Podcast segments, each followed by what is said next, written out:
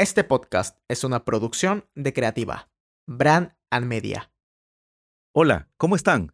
Mi nombre es Santiago Takunan y esto es Kilka Podcast en su cuarta temporada.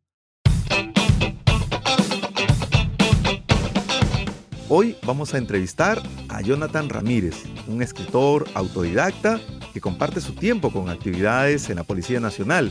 Y con él vamos a hablar de los cuentos, la poesía, pero sobre todo de La Sinfonía del Ausente, uno de sus últimos cuentos ganadores de un concurso sobre cuentos de terror. No se lo pierdan. Muchísimas gracias, Jonathan, por aceptar esta invitación de Kilka Podcast. Saludos este, cordiales para todos tus este, teleaudientes. y muchas gracias por la invitación y por esta oportunidad a la entrevista.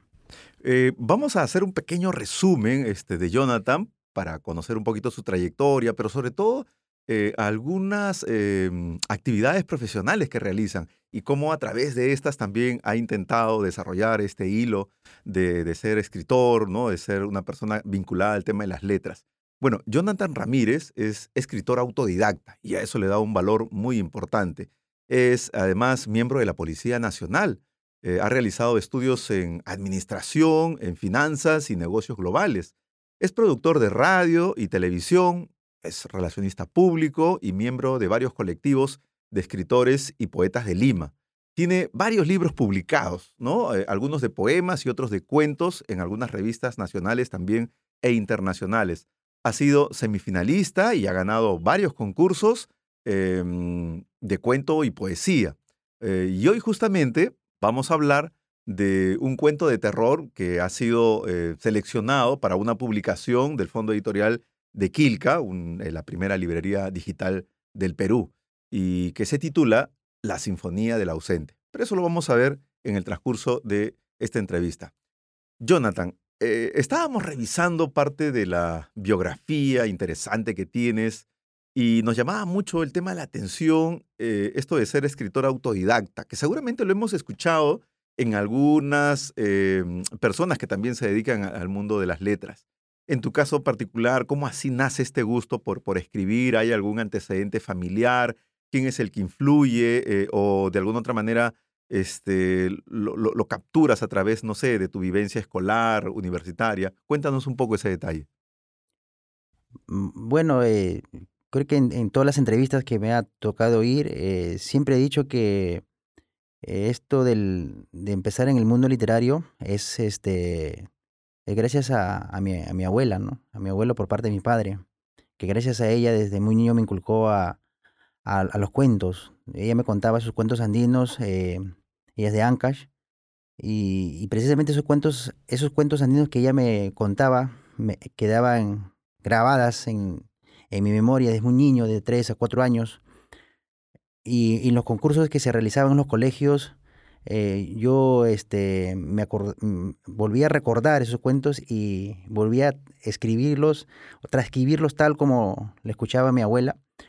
Y de ahí nació, ¿no? Y, precisamente empezaba a ganar esos, concursos, ya sea en, la primaria, en la secundaria, hasta incluso en la, eh, gané también un concurso en la academia donde me preparaba para, para postular a la, a la, a la escuela de policías, ¿no? Y, y, ahí donde nace, eh, bueno, las otras es que también tuve buenas calificaciones en lo que es este, en letras en, los cole en el colegio, ¿no? Eh, hacíamos teatros con mis propios guiones, de una forma empírica todo nació, eh, incluso de ser guionista, y ah, escribía las propias historias, iba, iba fluyendo. Claro, todo base también en una lectura, y también me di cuenta que el que escribe también tiene que leer mucho, ¿no? Y así empezó a surgir. Eh, puedo, puedo resumir esto, que mi primera referente literaria eh, es mi abuela. Es la primera ¿no? que, que, hizo que diera este salto hacia, el, este mundo literario. ¿no?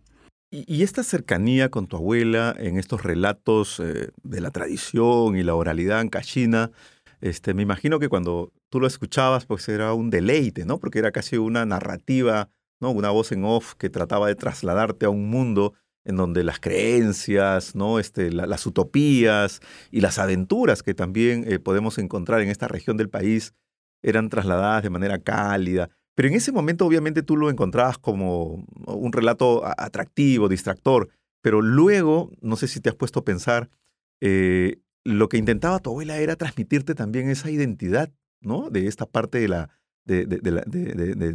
norte del país, eh, que envuelve pues tradiciones y algo más, ¿no? Sí, eh, claro, precisamente es, que cuando ya empezó a publicar mi, primer libro de, eh, poesías, Amores, Olvidos y Lamentos, de poemario, eh, empecé a leer mucho a José María Arguedas, ¿no? en las cuales es uno de los escritores con cual me identifiqué mucho precisamente porque yo formo parte ¿no? de, de, de, Ancash y, bueno, yo me crié con mi abuela y yo viví con mi abuela y bueno, pues este, ahí empezó todo, ¿no? Esta, esta, esta historia hacia el al mundo literario. Eh, y bueno, tú lo has dicho, eh, eh, los cuentos que te diré que pues mi abuela ni siquiera había, creo que terminado la primaria, ella, con ella aprendí de que ser autodidacta, hacer las cosas de una forma empírica con la voluntad que uno tiene, lo puede hacer, ¿no? Entonces, este, puedo decir que le debo mucho a ella, o sea, no puedo concluir diciendo que mi abuela pues ha sido tal vez una profesora o algo así, simplemente ella también pues este yo creo que los cuentos que ella me lo, me lo transmitía, lo transmitía también a través de, sus, ¿no? de sus padres o de sus abuelos, ¿no? Ella me lo decía así, esto me lo contó mi abuelo o mi abuela o mi papá, ¿no? Entonces se supone que ella retenía estos cuentos porque también le gustaba. Mm, supongo yo que ella también pues de repente ha, sido una especie de una escritora ahí que tenía ese talento escondido y bueno, no lo pudo quizás este, explayar por de repente por un, no, no, tener un conocimiento amplio respecto a la literatura, pero sí, a él le gustaba la lectura, ¿no? Mis primeras letras incluso las aprendí con ella, ¿no?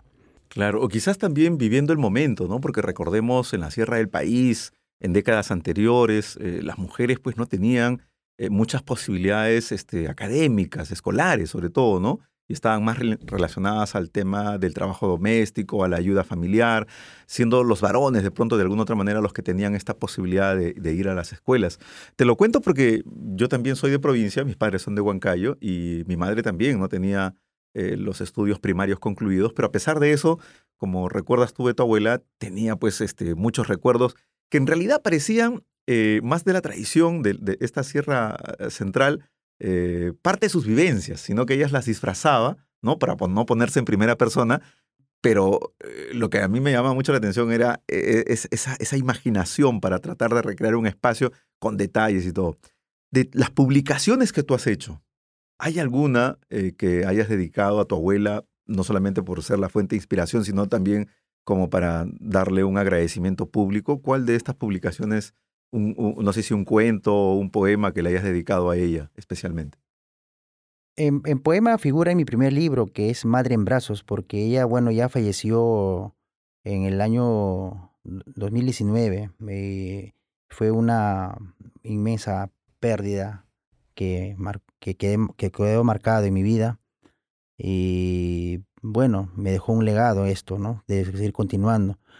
Eh, el, poema titula Madre en Brazos y, ese, ese poema eh, lo escribí pensando en ella. ¿Y qué, qué, les dices eh, en síntesis en este, este poema? Bueno, precisamente el poema habla de, de, un, de un hombre llevando a una mujer eh, a un nosocomio, ¿no? y, y, precisamente la, la, rutina con ella en sus últimos días de vida era eso, trasladarlo a, al hospital cercano para hacer su, su tratamiento, ¿no? Y, y bueno, este, me, me causó eh, una sensibilidad inmensa al verla eh, aferrarse a la vida y no querer desprenderse de ella, ese sufrimiento que, que lo ves de ahí en, segundos, ¿no? Y bueno, ese fue el poema, pero sí precisamente eh, eh, mi quinto libro que ya terminé de escribir y precisamente es eh, del quinto libro que, que, es de cuentos, sale este el cuento que concursé, con, que se denomina, que lleva por título La Sinfonía del Ausente. ese libro sí va dedicado a ella, ¿no? Va dedicado a ella como, como lo dije un inicio, como una referente literaria, ¿no? Como una madre, como una amiga, como una abuela, ¿no? Ella, bueno, fue, fue todo, ¿no? En la biografía que nosotros hemos podido recolectar de tu trayectoria, encontramos esto de escritor autodidacta, ¿no? Mm, quizás para marcar una diferencia, dejar ahí una exclamación respecto a una formación académica que otros escritores, poetas pueden eh, eh, tener. Em, sin embargo, eh, me imagino que hay algunos referentes, algunos escritores que a ti, al momento de consumir su literatura, sus poemas, han sido fuente de inspiración también, como estos grandes maestros que uno debe tener para poder eh, seguir una línea o de pronto eh, una narrativa que, es, más afín a ti, ¿no? ¿Cuál de estos autores que has, que has leído, que me imagino que son varios, eh, te han influenciado de alguna otra manera o tú has intentado seguir? Claro, mi primer libro lo publico en el año 2017, pero para, para publicar ese libro este, tiene una historia, ¿no? si bien es cierto, desde el colegio a uno les, les inculca leer libros y obras literarias. Casi por obligación, Claro, claro que sí. Y, pero bueno, yo también, bueno, al, momento de leer los libros que, que nos daban para leer, bueno, yo, yo lo leía a mi, a mi modo de entender, a mi manera, y, y, bueno, quedaba fascinado con los libros. Pero ya al momento de, de quedar atrapado por esta, que se, puede decir, la, una, una musa inspiradora, ¿no? por inspiración eh, y trasladar lo que uno piensa a, la poesía, eh, bueno, me, resultó para mí tal vez este, un poco difícil pensar de que llegar a publicar un libro era difícil o llegar a hacer un libro era difícil, ¿no? Tenía un cierto respeto ¿no? a, ese, mundo literario, pero este, y ahí iban haciendo otros referentes, eh, uno de ellos, como dije, ¿no? siempre he quedado maravillado con los libros de José María Arguedas. También escribió poesías. Bueno, en la, en, la biografía dice que también este, mis referentes son Edgar Allan Poe, ¿no? Me gustó bastante sus cuentos de terror. Eh, Charles Bukowski, Julio Ramón Ribeiro, la forma narrar de él me, me gustó. Un, este, en, mis, en mi último libro, El Dandy de la Noche, se puede ver en los cuentos urbanos, por ejemplo, ¿no? El, Julio Ramón Rivero es, para mí, en lo particular, es un gran narrador, un buen, un buen cuentista que, bueno, creo que hasta hoy no, todavía aún no ha surgido, ¿no? Un, este, un escritor de la talla de él. Y, y también tengo a Julio Cortázar, eh, tengo a, a, Jorge Luis Borges, ¿no?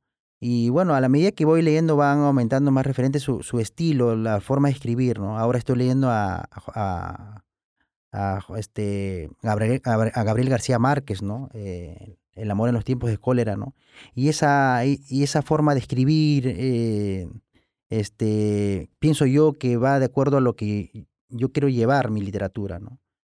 Son esos, son los referentes que han nacido ah, de, pocos, ¿no? A medida que uno yo pues, este, llego a escribir, ¿no? Pero yo puedo decir de que, de que el principio, yo creo que a todo escritor eh, siempre se basa en los referentes.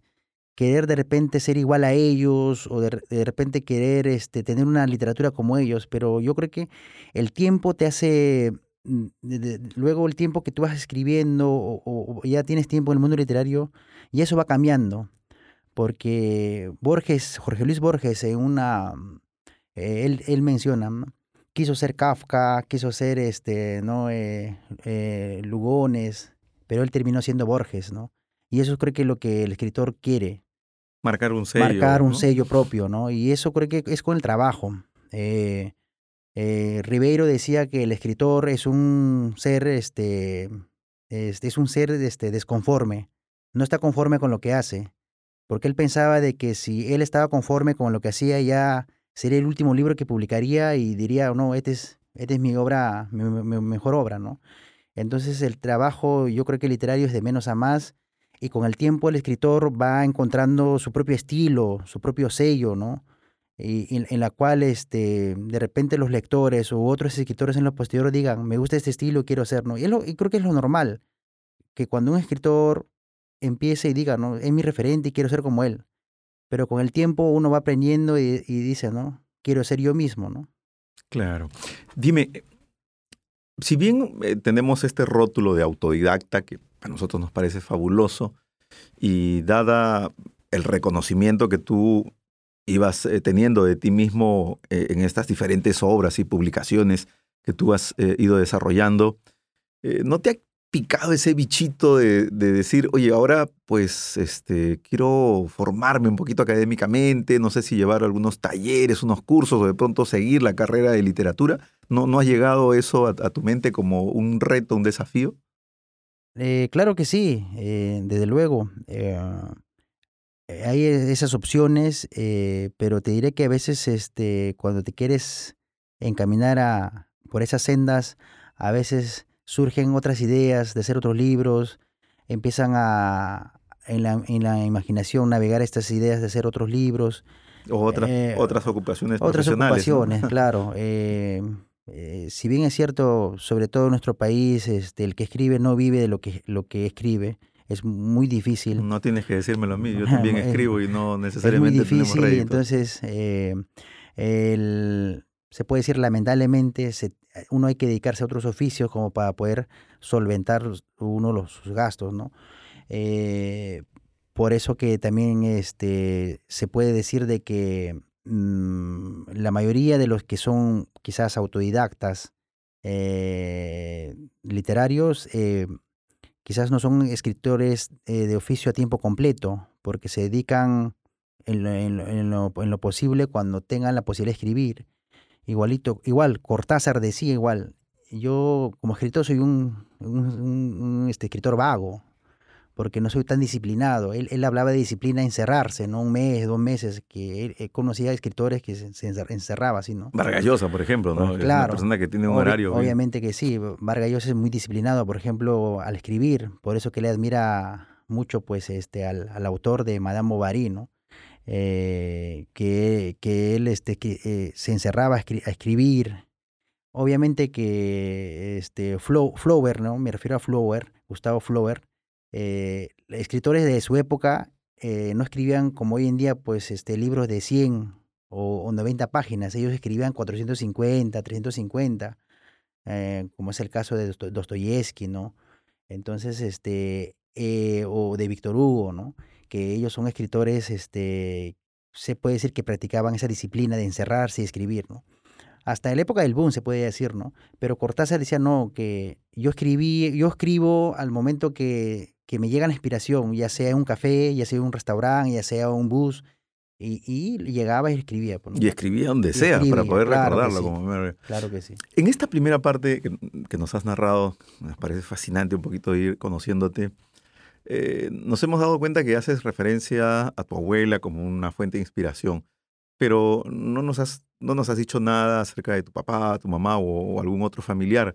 E-, ese entorno familiar, eh, digamos, no fue propicio como para poder explotar un poco más esta eh, fortaleza, esta habilidad de la escritura que tú tenías o, fue indiferente?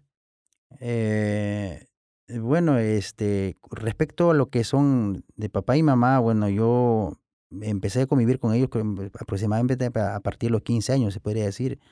Y bueno, eh, creo que la mayoría de los que escriben la biografía que he visto, ¿no? Por ejemplo, creo que de Mario Vargas Llosa, de Gabriel García Márquez eh, y otros autores, Aita Kafka, también por ejemplo, no tenían una relación muy cordial, se puede decir, sobre todo con el papá, ¿no? Eh, y, bueno, en caso de mi papá, obviamente no quería que yo, por ejemplo, me metiera al mundo literario Ah, tenía una, una opinión diferente, ¿no? De que uno no vive del arte. Bueno, tiene razón quizás, uno no vive de la escritura. Tiene razón, pero, pero me quedo con una frase de Schopenhauer que decía que la felicidad es cuando tú te das cuenta con el pasar del tiempo lo que tú has querido de repente hacer y no lo has hecho y con el tiempo te das cuenta cuál era mi felicidad. Y precisamente la felicidad es lo que no te has atrevido a hacerlo y lo has dejado ir. Y que queda como una frustración. claro, exacto. Y, y, para Schopenhauer esa es la felicidad. La felicidad que puede decir este intenso que uno pueda tener.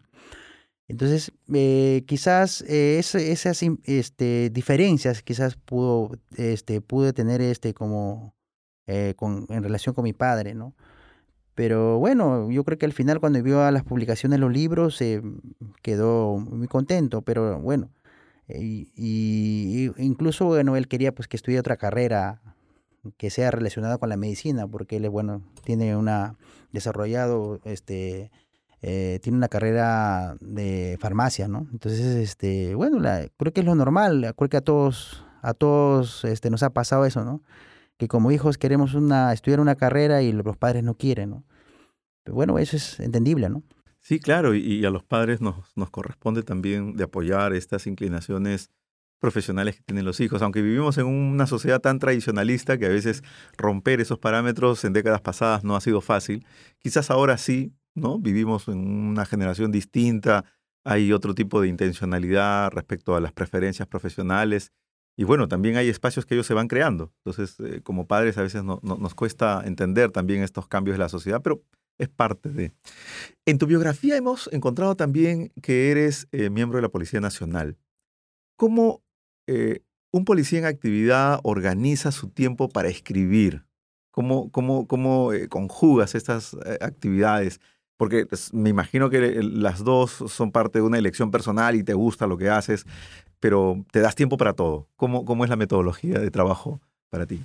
Mm, bueno, yo creo que como miembro de la policía, este, se me ha hecho, por, por ejemplo, escribir, desarrollar algunos cuentos, este, quizás con una cierta facilidad, porque uno, porque tienes un contacto directo con las personas que están en la calle. Yo creo que el escritor este, que diga que yo escribo entre los cuatro paredes y, me imagino cómo es una persona de repente triste o afligida, o, o cómo es una persona de repente que encontró la máxima felicidad en su vida, o cómo, cómo atraviesas este, problemas eh, con su propia imaginación, mm, bueno, no lo veo tan, tan este, claro eso. Yo creo en todo que caso tendría que ser un super genio para crear algo. Eh, eh, yo creo que este, para escribir también este, con, lo, con, lo, con, lo, con el trabajo que yo tengo es, era pues escuchar a los demás sus problemas, ¿no? Y, y, y, trasladar ¿no? Esas, esos problemas a un cuento o a un poema, ¿no? Eh, eso es por la parte de la forma como uno trabaja con la, con, la gente, ¿no? con las personas. Tienes un contacto directo y a veces usa la empatía. Pero bueno, este también me sirvió porque mm, he, viajado con, con, lo, que es mi trabajo. Estuve como casi tres años en Huancavelica y precisamente mi último libro, El Land de la Noche, algunos cuentos este, tienen esa, ese ambiente andino y, y cosa que este, pude ver yo personalmente cómo, es, cómo era la naturaleza, pues, eh, de un lugar donde yo no, no nací, ¿no? Huancavelica, ¿no? Entonces, este, siempre influye, influye este, mucho en, en caso de mi, de mi carrera eh, policial, eh, y la cual, este, llevándome, guiándome por esta pasión literaria, me vi obligado a, a, programarme, porque no solamente para escribir, sino también para leer. Yo creo que el que escribe también tiene que leer. Eh, y los tiempos están, bueno, eh, de la distancia que tú llevas de casa al trabajo, bueno, ahí está, ¿no? El bus, donde tú viajas, siempre tienes que llevar un libro para leer, ¿no? O si no, eh, un momento de descanso y lees, ¿no? Bueno, por el momento tengo un trabajo cómodo donde, donde me permite, ¿no? Poder leer, ¿no? Es como que también puede escribir, ¿no? Mm, mm. ¿no? Entonces, digamos, tú no eres un, escritor que, disciplinado en el sentido de que hay un horario estricto, sino tratas de encontrarle estos momentos, ¿no? De, tranquilidad, este, de, no tener una recarga laboral, y ahí es donde tú, utilizando, porque es lo que nos acabas de decir, que nos parece fabuloso, eh, estas historias urbanas, estas historias de estos personajes que de pronto por alguna u otra manera se ven vinculados a algún hecho policial, son la fuente de inspiración que tú tienes para poder crear escenarios, personajes, relatos y también, me imagino, la parte de la poesía. Eh, claro, eh, yo creo que la disciplina de dedicarse al 100% eh, va a ocurrir quizás con el tiempo, ¿no? Cuando de repente ya los hijos estén grandes, ya o, de repente cuando ya uno, uno tenga que vivir de repente de, de, su jubilación o de sus rentas y bueno, dedicarse al 100% a la literatura, ¿no? Puede surgir, ¿no? Esa, esa disciplina. Quizás por el momento, por la, la rutina, el trabajo, ¿no? Eh, no ocurra eso, pero yo, yo siempre digo que siempre hay un espacio, siempre un espacio para lo que uno quiera hacer, ¿no? En este caso, escribir y leer sobre todo, ¿no? Eh, tener una biblioteca, ¿no? Eh, y, y, y, este, siempre se acomoda pues al tiempo, como, como te dije hace unos momentos, ¿no? Por ejemplo, en el bus viajas una hora, dos horas y ahí tienes para leer quizás la mitad de un libro, ¿no? Y, y uno va programando su tiempo, ¿no? Claro. De todos estos personajes que tú has encontrado por tu actividad policial, ¿cuál es el que más inspiración te ha traído? ¿Cuál de estas historias has, eh, has plasmado en uno de estos textos y te ha dado mucha satisfacción? Eh, hay un cuento que lleva por título Bajo las sombras de un eucalipto, ¿no?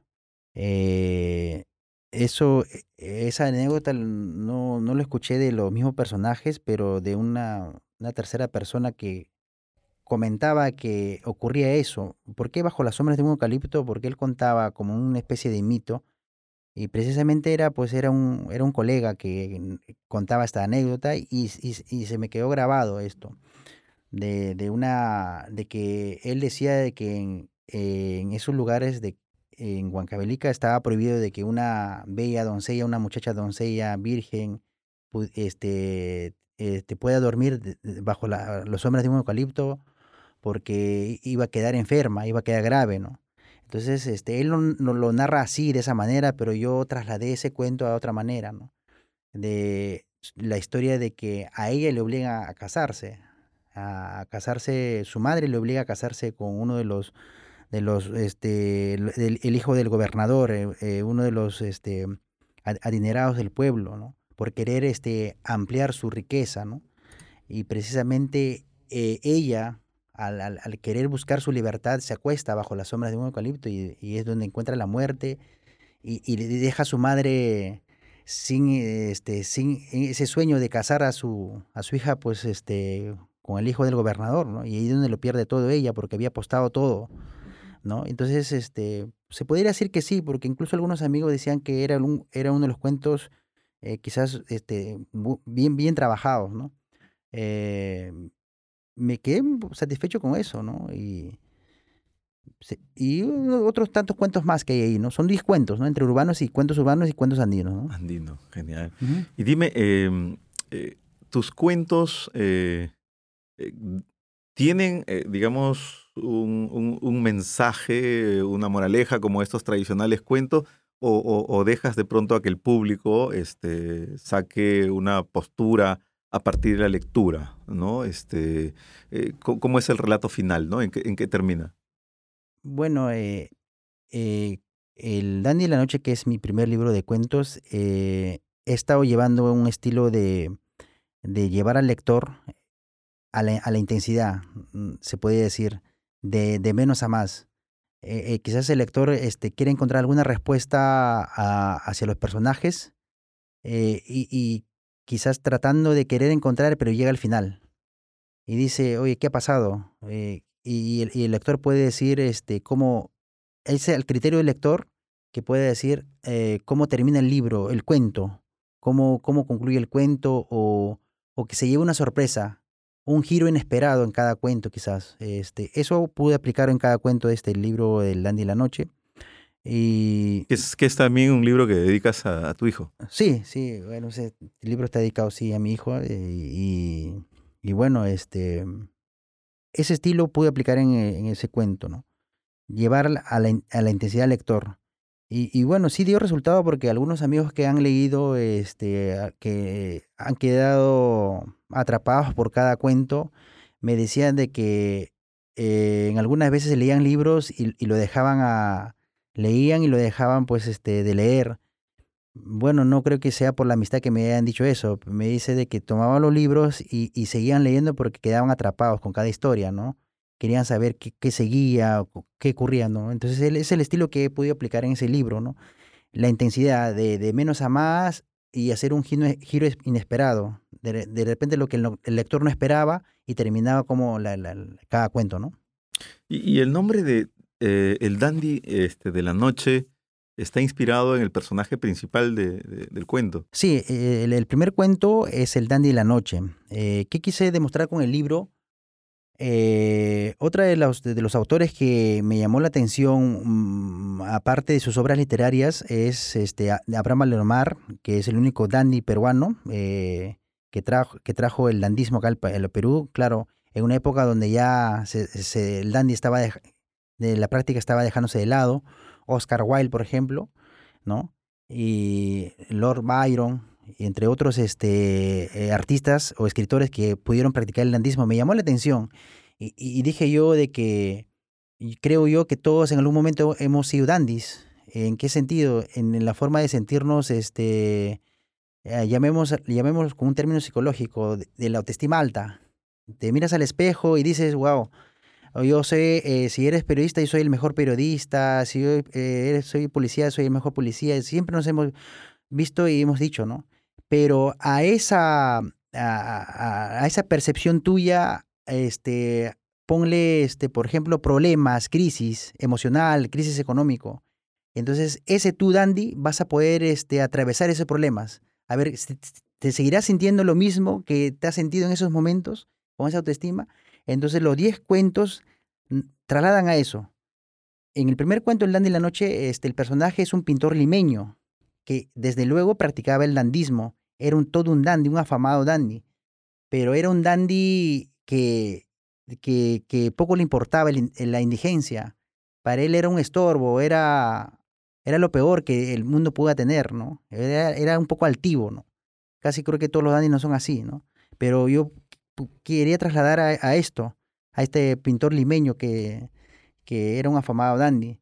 Pero cuando él pierde a su hijo y pierde a su esposa, él entra a, un- a una crisis emocional, cosa que de su círculo social, de su estatus social, él es rechazado. ¿Por qué? Porque él empezaba a beber, empezaba a fumar, empezaba a entregarse a la vida del bohemia y ser apartado de su círculo.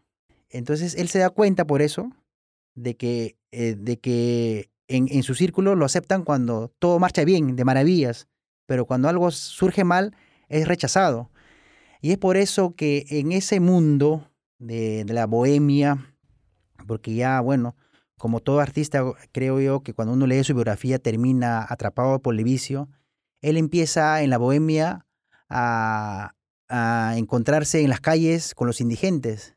Y los indigentes que, que tal vez pu- pudieron haberlo observado en las portadas de revistas, lo reconocen y lo, y lo siguen mirando con el mismo respeto. Incluso hay un muchacho ahí que lo reconoce y conversa con él, hablan de política, ¿no? Hay un diálogo ahí.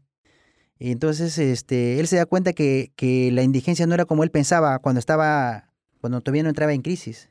Él decía de que en, en ese mundo a él lo seguían respetando a pesar que estaba en crisis, ¿no? Es el primer cuento que, con la cual aperturo el libro, ¿no? Y la demás historia es igual. Los personajes, este, mm, eh, en cada historia logran alcanzar algunos, este, algún mérito o, alguna salvación, ¿no? O otros, este, su, vida da un giro, inesperado, se podría decir, ¿no? Puedo, puedo mencionar, por ejemplo, un diario perdido en el bus del metropolitano. Eh, este personaje que era fiel, muy fiel a su, a su esposa, se puede decir, pero su esposa es, el, eh, este, es la que era muy celosa con él. Y al final, este, por un diario que él lleva, porque él, este, todos los objetos que encontraba dentro del bus, se los, este, se los llevaba para, para entregarse, ¿no? A para entregar a, una oficina para que, de las cosas perdidas. Pero extrañamente él se quedó con un diario de una muchacha media rara que había subido al bus. Y este diario pues es encontrado por su esposa y la cual lo echa de la casa.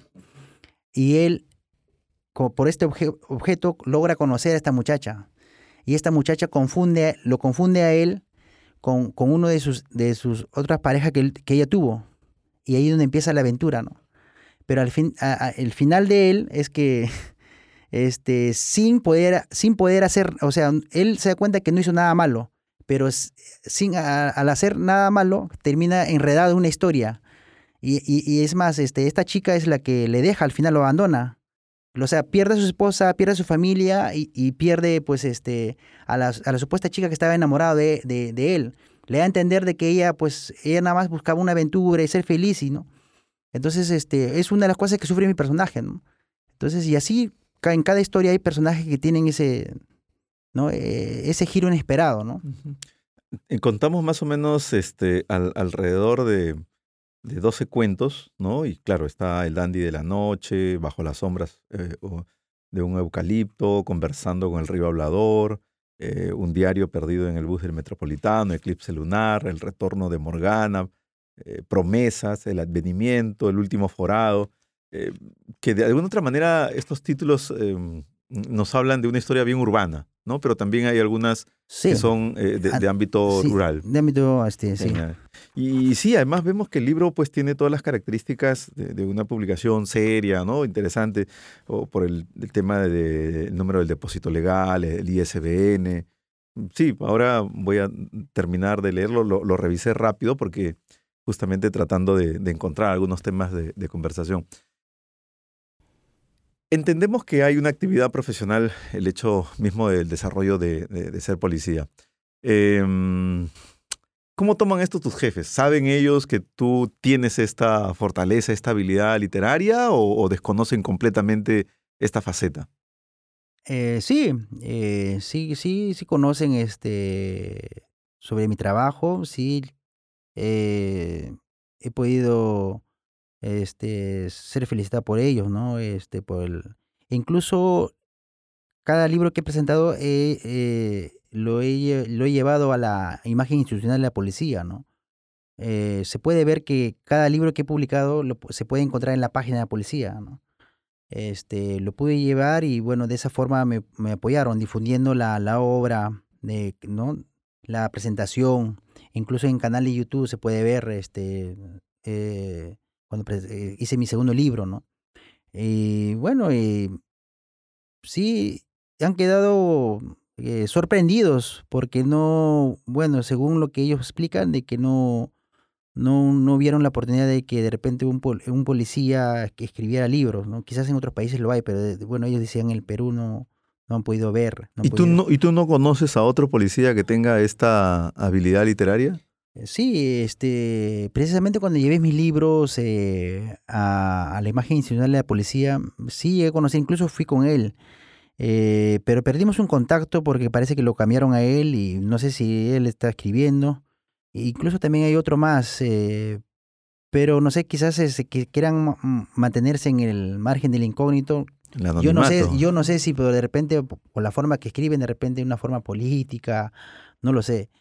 Pero quizás quieran mantenerse al margen, pero sí he llegado a conocer. Eh, Porque sería interesante, ¿no? Un encuentro de escritores eh, vinculados a la actividad policial, ¿no? Claro, sí, eso sí, bueno, es, sería muy, muy interesante eh, y, de que, bueno, de que se pierda eso en la sociedad, de que el policía no nada más este, trabaja en la seguridad, también puede este, hacer este tipo de, ¿no? de, de, arte, ¿no? Pero no solamente arte escribir, porque he conocido otros este, que son eh, artistas entallados, son cantantes, este sobre todo hay cantantes que han, han aumentado mucho, ¿no? han, son este, muchachos que cantan, tienen otros talentos. Yo creo que siempre, siempre hay un talento. Que, Una artística. claro, talento artístico que explotar y, y, ahí está, ¿no? Claro, porque la policía que está en contacto con una sociedad este, que pues desarrolla múltiples facetas, tiene que también tener alguna habilidad para poder mimetizarse, para poder este, establecer un, grado de empatía, porque muchas de las cosas en cuanto al tema de investigación, me imagino pues que la policía tiene que ser muy sensible en el tratamiento de la información, pero sobre todo en el recojo, porque no es fácil que vayas y tomes un testimonio, una declaración o busques información sobre un hecho eh, que de pronto pueda tener alguna implicancia de ilegalidad, etcétera, etcétera. ¿no? Entonces hay una sensibilidad que finalmente uno explota. Claro, eh, eh, cuando yo viajé a Huancavelica también me pude dar cuenta de que los policías a veces reemplazaban a los profesores que no habían en los colegios, alejados de la, de la ciudad. Y el policía eh, para las personas lo es todo. Es médico, es doctor, es profesor, es de todo. Y yo creo que el policía en ese caso, eh, quien estaba preparado puede desarrollar ese, cualquier habilidad y dar una respuesta inmediata a la, a la persona que, que, buscan apoyo en él, ¿no? claro. ¿Y, ¿Y, por qué viajaste a Huancavelica? ¿Fuiste destacado o algún tema familiar? Que no, no, fui, fui destacado por unos tres años más o menos. Sí, y, y, y precisamente en los años de mm, cuando ya estaba publicando mi primer libro, ¿no? Y, y bueno, este, para mí me fue, se puede decir, una buena noticia porque este, de, esa manera uno podía desarrollar pues más su, su escritura, ¿no? Y estar de cerca con tu fuente de inspiración, ¿no? Que, es lo mejor, es lo mejor eh, este, desarrollar eso. Y, y, bueno, salió algunos cuentos del Landy y la Noche, ahí están incluidos, ¿no? Genial. Eh, cuéntanos, ya esto de manera confidencial, este, tus colegas, tus, tus jefes, este, ¿compran tus libros o, cuando tú los llevas, este, mm, eh, pues indirectamente te, te, piden algún regalo, obsequio? Porque yo también escribo, ¿no? Y a veces cuando le, muestro algún libro me dice, oye, qué, bonito, ¿no? Este, ¿Me lo regalas? ¿no? Oye, no, te lo vendo, porque esto es una construcción intelectual que cuesta, ¿no? Publicarlo, y solamente el tema del papel, porque no, se te corre la investigación, que es pues obviamente más costoso, ¿no?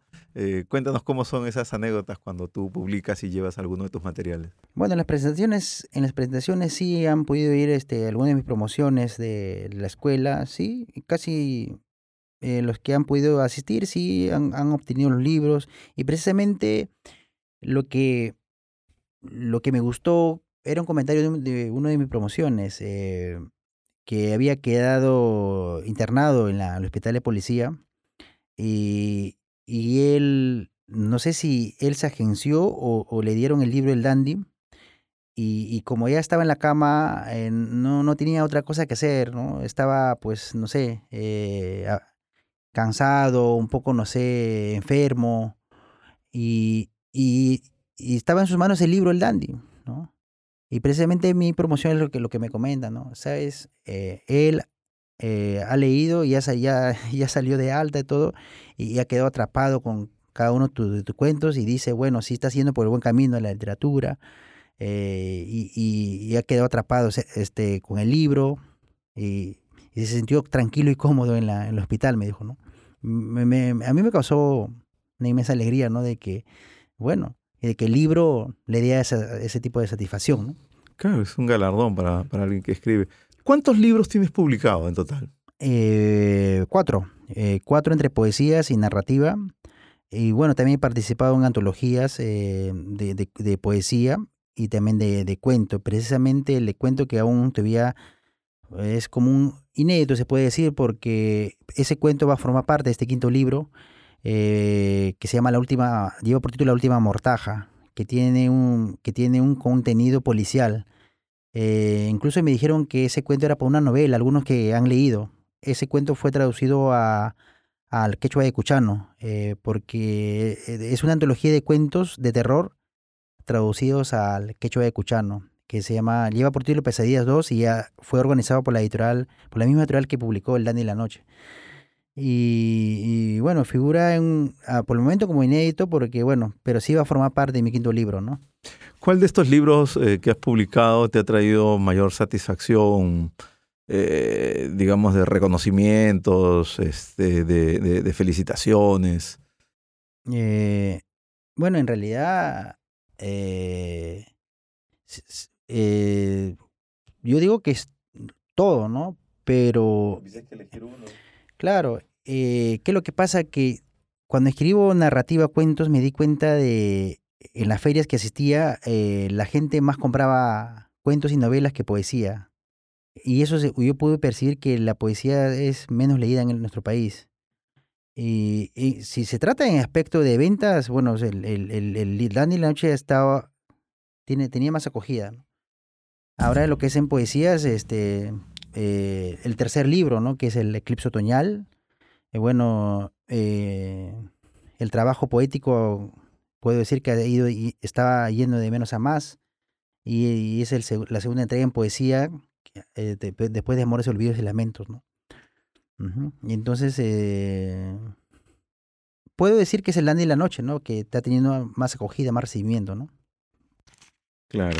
Y, y de este libro, Eclipse Otoñal, que lo tenemos aquí, eh, ¿cuál de los poemas eh, a ti eh, es el que más te, agrada, el que más lo has disfrutado? ¿no? Tenemos una cantidad enorme de, de, de- de poesía, ¿no? Está el Eclipse Otoñal, que es el título del, libro, Sonidos en Silencio, Letargo en Calamidad, Recuerdos de un Arrabal, La Musa Soñada. ¿Cuál es el que más este, te, te satisface haberlo escrito? Recuerdo un arabal, eh, que es como una especie de, una especie quizás de narración, porque ahí en la poesía eh, se enuncia, se anuncia de, la ausencia, eh, una añoranza, ¿no? En la cual esta persona pudo estar caminando, ¿no? Pero sin la presencia de esta persona, ¿no? Recuerdo un arrabal, en el arrabal, ¿no? Cómo lo pasó, cómo le fue cuando estaba con ella, pero después ya, ahora ya no lo está. ¿no? Claro. Y tenemos otro libro que es este Confidencias en el tiempo, que vemos que es, además de poesía, también tiene algunos eh, cuentos cortos, una narrativa corta. Eh, ¿Cómo uno hace este tipo de combinación dentro de una publicación? Eh, el segundo libro de Confidencias en el Tiempo es, es un- como una especie de un estilo mío, porque algunos amigos que lo han podido leer me, me dijeron que no habían visto un libro así, porque están enumerados este, con títulos cortos. Eh, quise sacar mi propio estilo, ¿no? Con, este segundo libro, eh, lanzarme a, a ver este, qué, qué, qué tal acogida tiene eh, porque tiene este, aforismos, tiene reflexiones, tiene este, versos cortos, relatos cortos, ¿no? Todos en una enumeración. Eh, quizás, este, a pesar que sea corto, eh, al lector le lleva una reflexión y, des- y no a una, a, a- que él mismo se ponga a reflexionar y decir, ¿no? Tiene tal razón o, o tiene tal, tal razón. Quizás uno de ellos ha sido también este, una influencia, quizás este, los dichos de Luder, de Julio Ramón Ribeiro, no sé si de repente por ahí lo hayan podido ver. Este, Ribeiro este, enumera cada, cada este, dicho de Luder, una especie de cuento, y te lleva a una reflexión, o sea, como si tú hubieras leído una, dos, tres páginas, ¿no? Y bueno, eso era mi propio estilo, ¿no? ¿Cuál de todos estos libros lo has presentado en algún evento eh, internacional o en alguna feria del libro aquí en Lima o en provincias?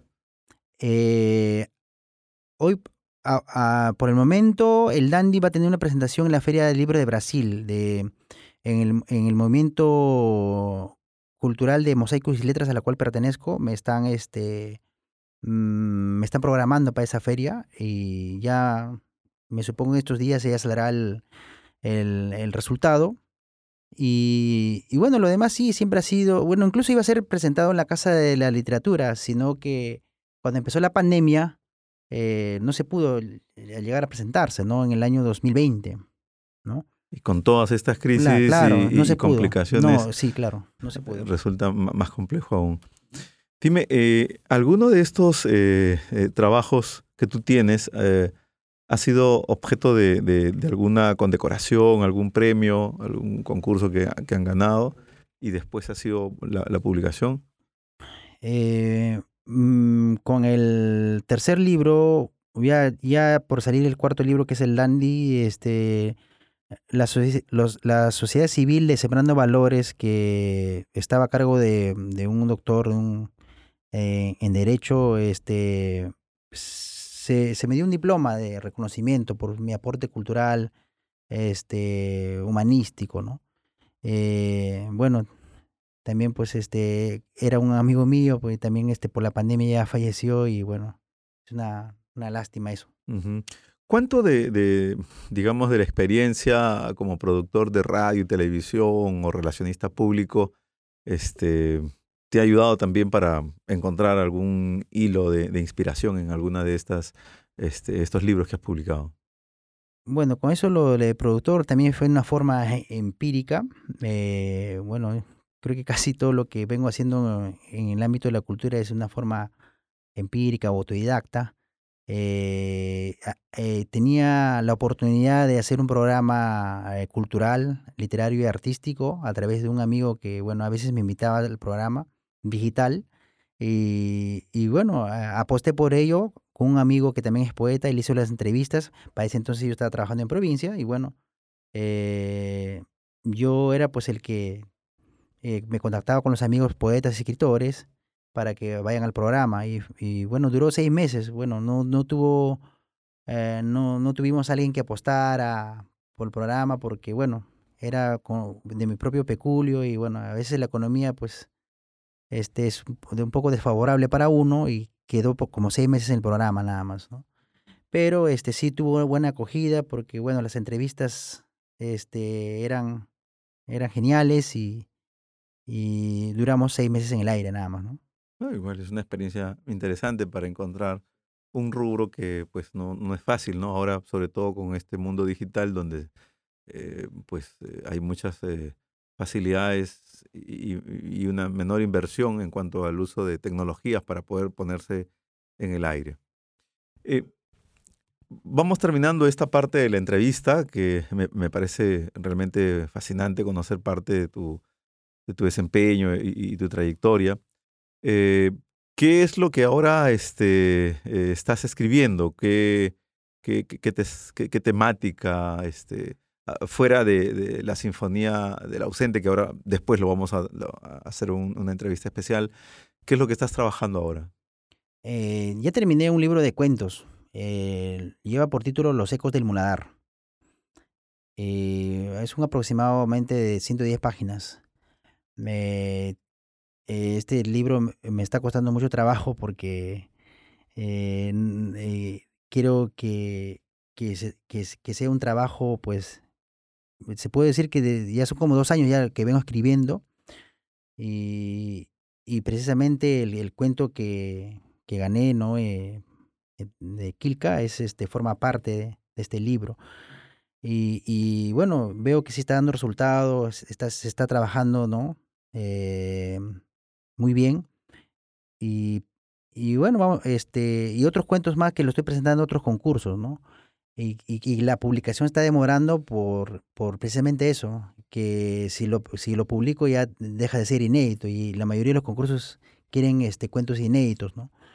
Y, y bueno, eh, eh, es una metamorfosis, se puede decir, un, un, cambio distinto a las, a las cuatro publicaciones, de repente diferente a lo de Landy con temática diferente. Bueno, el, el, primer cuento donde de repente van a poder encontrar va a ser como un estilo kafkiano. Eh, van a poder ver, van a poder, que, espero que el lector quede atrapado. Eh, y lo otro, bueno, este, con algunas lecturas que le pude hacer a, a Sartre, a Camus tal vez, por la, por la, la, que la vida es un absurdo y que quizás los personajes vean que ahí, ¿no? Que lo que realizan ellos, todo lo que hagan es quizás algo absurdo, ¿no? Tiene un, tiene un estilo de, este, de diferentes temas, eh, va, a tener ese libro y que lo estoy trabajando este, muy bien y para que sea eh, recibido de la mejor manera.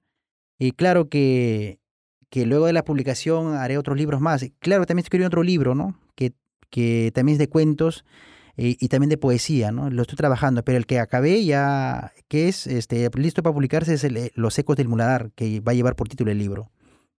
Claro, y para todos los que nos siguen en las redes, estén muy atentos, ¿no? Eh, que pronto va a salir un cuento de Jonathan eh, Ramírez, a quien le agradecemos que haya estado con nosotros en esta entrevista. Espero que se haya sentido cómodo y seguramente lo vamos a ver en futuras presentaciones, dado que su, su trabajo, de alguna otra manera, este, recién ¿ah? está intentando cobrar eh, algún vuelo, si es que alguno de estos libros ya no lo tiene, que finalmente, me imagino, eh, en algún momento también van a ser digitalizados de pronto para alcanzar a un público mayor, porque como decías tú, los libros no necesariamente te dan eh, este, una satisfacción económica, pero sí te dan algo que, con la cual eh, otros eh, no, no, no, conviven, que es el tema de, de, un reconocimiento por un trabajo intelectual, eh, el tema de la satisfacción de generar un espacio de,